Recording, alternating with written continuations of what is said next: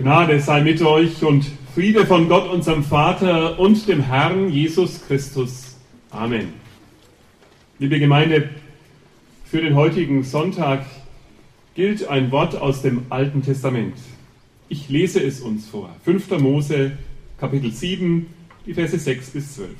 Denn du bist ein heiliges Volk, dem Herrn, deinem Gott.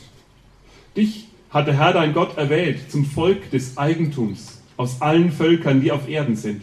Nicht hat euch der Herr angenommen und euch erwählt, weil ihr größer wäret als alle Völker, denn du bist das Kleinste unter allen Völkern, sondern weil er euch geliebt hat. Und damit er seinen Eid hielte, den er euren Vätern geschworen hat. Darum hat er euch herausgeführt mit mächtiger Hand und hat dich erlöst von der Knechtschaft aus der Hand des Pharao, des Königs von Ägypten so sollst du nun wissen, dass der Herr dein Gott allein Gott ist, der treue Gott, der den Bund und die Barmherzigkeit bis ins tausendste Glied hält, denen, die ihn lieben und seine Gebote halten, und vergilt ins Angesicht denen, die ihn hassen, und bringt sie um und säumt nicht zu vergelten ins Angesicht denen, die ihn hassen. So halte nun die Gebote und Gesetze und Rechte, die ich dir heute gebiete, dass du danach tust. Und wenn ihr diese Rechte hört und sie haltet und danach tut, so wird der Herr dein Gott auch halten den Bund und die Barmherzigkeit, wie er deinen Vätern geschworen hat. Vater im Himmel, darum bitten wir dich, segne uns durch dein heiliges Wort. Amen. Liebe Festgemeinde, liebe Altstadtfestgemeinde auf dem Marktplatz, denn du bist ein heiliges Volk, dem Herrn, deinem Gott. Was für ein Satz. Das muss man sich einmal auf der Zunge zergehen lassen, in den Ohren zergehen lassen sozusagen. Du bist ein heiliges Volk, dem Herrn, deinem Gott. Ganz unmittelbar, ganz direkt hören wir dieses alte Wort aus dem fünften Buch Mose. Wir nehmen es für uns. Wir nehmen es für uns, was Mose am Ende seiner großen Rede, am Ende seines Wirkens zum Volk spricht. Und doch geht es zunächst an ein anderes Volk. Ein Volk, an das eine Tafel erinnert, hier auf unserem Marktplatz, gleich neben meiner Bühne hier. Wir gedenken der Bürgerinnen und Bürger jüdischen Glaubens, die bis 1938 in unserer Stadt lebten. Und was nicht an der Tafel steht, das können wir in unserem Stadtblättchen lesen. Gerade in der Ausgabe, die jetzt gültig ist, die jetzt in die Häuser gekommen ist. Auf der Titelseite war zu lesen im Mitteilungsblatt die Lebensgeschichte von Zipora Hilde Joxberger. Da steht die Fortsetzung. Die Eltern mussten 1938 nach Nürnberg fliehen, steht da. 1942 kamen sie ins KZ 1944 wurden sie ermordet. Sie selbst entging diesem Schicksal, weil sie 1939 zum Musikstudium nach Palästina zog. Leutershausen, so lesen wir, ist ihr bis heute in Erinnerung geblieben, als Heimat ihrer Kindheit, aber auch sehr schmerzlich mit frühen Erlebnissen des Antisemitismus, wenn zum Beispiel die Fenster mit Steinen beworfen wurden und sie als jüdisches Kind nicht am Maifest teilnehmen dürfte. Tja, das stand in unserem Stadtblättchen. Und wir feiern hier Altstadtfest mit diesem Wort. Du bist ein heiliges Volk. Wir hören das gerne für uns. Und doch wollen wir das mithören, wem dieses Wort zuerst gesagt wurde. Den Bürgerinnen und Bürgern jüdischen Glaubens. Es sind diese Worte lange vor uns gesagt worden. Israel ist von Gott zum Volk des Eigentums aus allen Völkern erwählt. Aus der Geschichte Israels lernen wir, und es ist gut, wenn wir daraus lernen, erwählt zu sein ist ein Geschenk, aber es ist eine Herausforderung zugleich. Wie vielen Völkern war und ist Israel ein Dorn im Auge, weil es Gottes erwähltes Volk ist. Wie wenige verstehen, dass Gottes Erwählung dieses Volkes keine Herabsetzung aller anderen bedeutet, er hat immer und von alters her das Wohl aller im Blick. Darum sind wir der festen Überzeugung, dass Gott dieses Volk ausgewählt hat, um es zu beauftragen. So wie wir es ähnlich im Evangelium gehört haben, wie Jesus seine Jünger beauftragt, zu allen Völkern und zu allen Menschen zu gehen und sie für Gott zu gewinnen.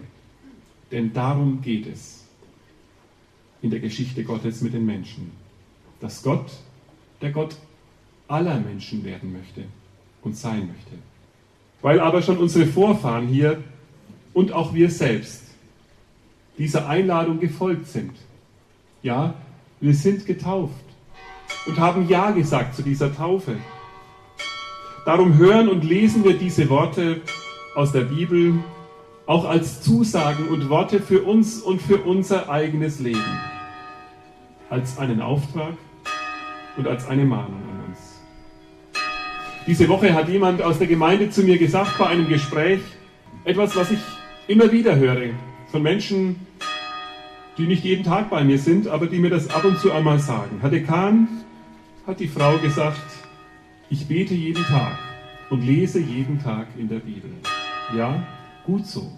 Und darum, wenn das so geschieht und wir das so tun, dann hören wir diese Worte als Worte, die uns zugesprochen sind, die uns gesagt werden. So wird unser beständiges Lesen dazu, dass jedes Wort, jeder Vers, jeder Abschnitt eine Zusage an uns wird, eine Zusage unseres Gottes für unser Leben.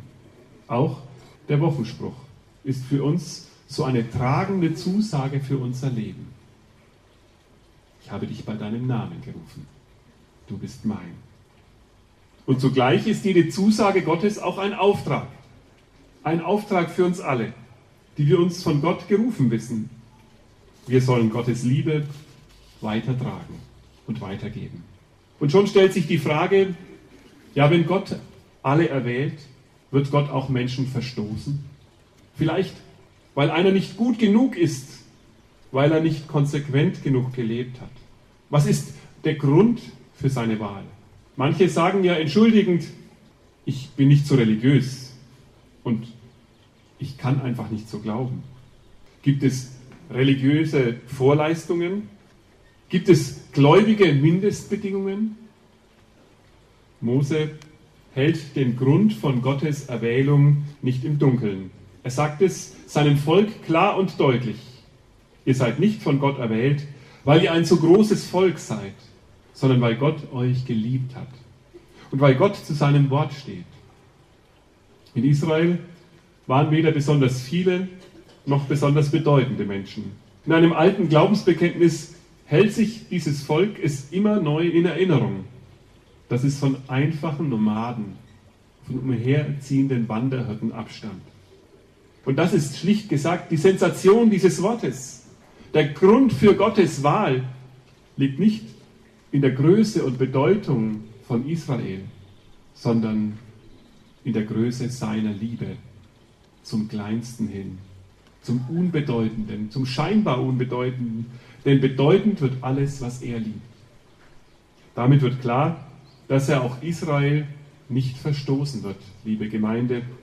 So lesen wir es in Römer 11, Vers 1. Hat denn Gott sein Volk verstoßen? Das sei ferne. Und in Vers 2, Gott hat sein Volk nicht verstoßen. Und er wird es auch nicht verstoßen, denn der Grund seiner Wahl ist nicht die Leistung und auch nicht die Sünde, sondern seine Liebe. Das gilt auch für uns. Ich möchte euch kurz ein Beispiel von einem Freund erzählen. Er war Abteilungsleiter in seinem aktiven Berufsleben in einer großen Versandfirma. Die Geschäftsleitung hat ihm einen Auftrag gegeben, nichts Besonderes, ihr kennt das vermutlich. Er soll aus seinem Team einige auswählen, die entlassen werden sollten. Weniger Mitarbeiter, mehr Umsatz, mehr Gewinn. Das war die Devise. Er hat sich mir mit seiner Not anvertraut und hat mir davon erzählt. Was für eine Wahl, sagt er, habe ich da. Menschen vorzuschlagen, die entlassen werden. Er hatte auszuwählen, wer gehen muss und wer bleiben kann. Und ich habe ihn gefragt, wie wirst du entscheiden? Da hat er zu mir gesagt, weißt du, die guten Mitarbeiter in meiner Abteilung, von denen weiß ich, die werden ganz schnell in einer anderen Firma wieder eine Anstellung finden. Für andere sieht es da nicht so gut aus. Und dann hat er mit seinen Mitarbeitern gesprochen und hat denen in seiner Abteilung eine Chance gegeben, die eigentlich keine Chance hatten. Das war auch eine Wahl aus Liebe. Und so hat Gott sein Volk erwählt. Das alte Israel und auch uns heute. Und unsere Vorfahren auch. So wählt Gott das Unbedeutende, das scheinbar Unbedeutende. Und was unbedeutend erscheint, es wird in seiner Wahl zu etwas ganz Besonderem, zu etwas Herausragendem, weil es in seiner Liebe aufblühen darf und aufblühen kann. Gott hat uns aus Liebe erwählt, nicht um uns wieder zu verstoßen, sondern weil er uns retten will, weil er uns befreien und erlösen möchte. Darum geht es in unserem Glauben. Und darüber müssen wir einfach klar und deutlich miteinander reden. Auch wenn es manchen schmerzhaften Punkt in unserem Leben und in unserer Geschichte berührt. In Jesus Christus spricht Gott uns seine Liebe zu. In ihm sind alle Menschen erwählt und berufen. Das sollte jeder wissen, das sollte jeder erfahren, das dürfen wir nicht verschweigen und auch nicht übergehen. Gott lädt alle ein, ohne Unterschied. Jede ist ihm willkommen, jeder ist ihm recht. Gott ist barmherzig und gnädig mit uns. Wir sind beauftragt, diese gute Nachricht weiterzusagen und zu leben. Und doch hören wir in unserem Abschnitt auch einen anderen Ton. Einen Ton, der nicht harmonisch mitklingt, nicht zusammenklingt mit Liebe und Barmherzigkeit. Es ist ein Ton, der von Vergeltung spricht. Das erschreckt uns. Wir fragen uns, wie stimmt das zur Botschaft der Liebe, von der du eben gerade noch gesprochen hast? Das scheint nicht zu passen zu dem, was die Menschen sich von uns als Christen, als Kirche in unseren Tagen erwarten. Wir lesen von Vergeltung. Gott wird vergelten und umbringen. Das klingt schroff, hart und gefährlich. Ist Gott etwa gefährlich? Und dann gleich die nächste Frage, sind etwa die Menschen gefährlich, die an ihn glauben? Ich glaube, was hier steht, gehört dazu, auch wenn es so anders klingt, auch wenn es uns stört beim ersten Zuhören. Es will unsere Aufmerksamkeit gewinnen und es darf nicht verschwiegen sein. Sonst belügen wir uns selbst und täuschen uns und täuschen andere Menschen über Gott. Hier geht es nicht darum, dass Gott Menschen bedroht. Nein, er ist und er bleibt ein barmherziger, ein gnädiger Gott. Er vergibt gerne. Gott ist die Liebe. Nur sollten wir auch wissen, dass Gott nicht will, dass seine Liebe und seine Barmherzigkeit zum Vorwand für Böses werden. Dass Menschen sagen, ja, ich bin von Gott mit Namen gerufen, ich werde gerettet. Und dann tun sie Dinge, die schrecklich sind. Wer die Barmherzigkeit Gottes erfährt, wer erfahren hat und weiß, dass Gott uns aus Liebe erwählt, der muss wissen, dass er die Freiheit, die ihm diese Liebe schenkt, nicht gegen andere verwenden und nutzen darf. Gottes Erwählung, Gottes Barmherzigkeit und Vergebung sind nicht Freibriefe für Untaten und Ungerechtigkeiten. Ihr habt das alle in Erinnerung. Es ist viel zu frisch. In der Zeitung war es zu lesen, die halbe Woche lang, was am vergangenen Wochenende in Norwegen geschehen ist. Nein, wer so etwas tut, der kann sich nicht darauf berufen, dass er einer ist, der im Namen Gottes handelt. Noch ist das nicht klar, ob das auch wirklich der Fall ist. Aber in der Zeitung war es zu Anfang immer zu lesen und im Rundfunk zu hören. Nein, liebe Gemeinde, das muss gesagt werden. Gott ist gegen Menschen, die anderen Menschen Verderben bereiten. Gott ist ein barmherziger und liebevoller Gott. Er selber gibt sein Leben hin, damit wir das Leben haben. Wer Gottes Liebe für sich in Anspruch nimmt, der kann anderen nicht nach dem Leben trachten. Und wen die Barmherzigkeit Jesu frei macht, der darf anderen nicht das Zutrauen zum Leben nehmen. Ja, wer die Ängste vor dem Tod hinter sich lässt, weil Gottes Nähe und Geleit ihm bewusst sind, der wird andere nicht durch Ängste manipulieren wollen. Gott öffnet den Menschen Freiheit Vertrauen, Hoffnung und Liebe. Dafür hat er uns erwählt.